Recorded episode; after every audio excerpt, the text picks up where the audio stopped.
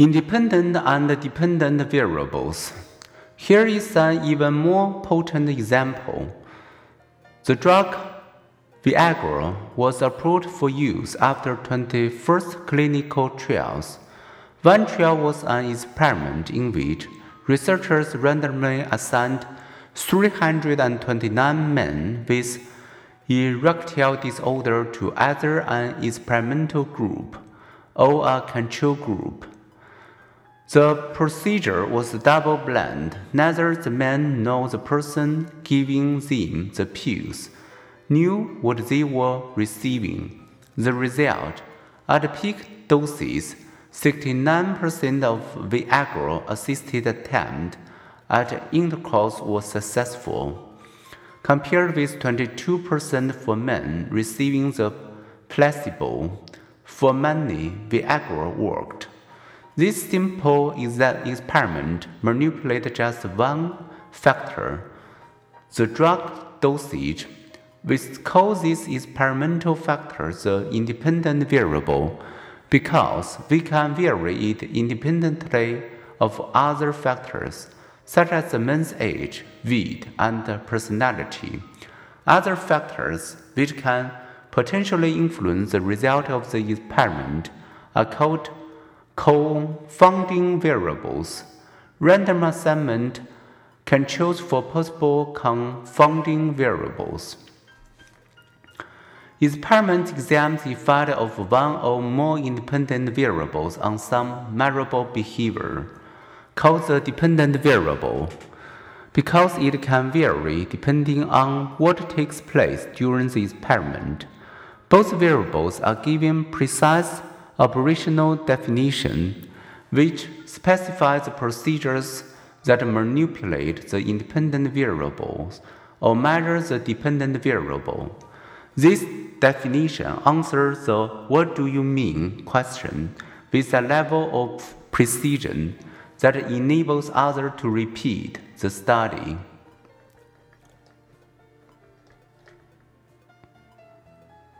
Let's pause to check your understanding using a simple psychology experiment to test the effect of perceived ethnicity on the availability of a rental house. Adrian Carpusor and William Loges sent identically worded email inquired to 100 1,115 Los Angeles air landlords the researchers varied in the ethnic connotation of the sender's name and tracked the percentage of positive replies. Patrick McDougall says Al Rahman and Tyrell Jackson received, respectively, 89%, 66%, and 56% invitations. Experiments can also help us evaluate social programs. Do early childhood education programs boost impoverished children's chances for success?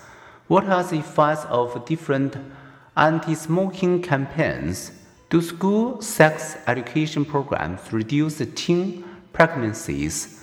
To answer such questions, we can experiment if an intervention is well count, but resources are scarce, we could use a lottery to randomly assign some people to experience the new program and others to control condition. If later the two groups differ, the intervention's effect will be supported. Let's recap.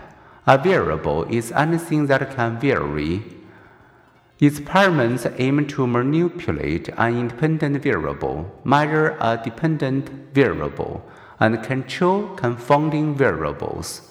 An experiment has at least two different conditions an experimental condition and a comparison or control condition.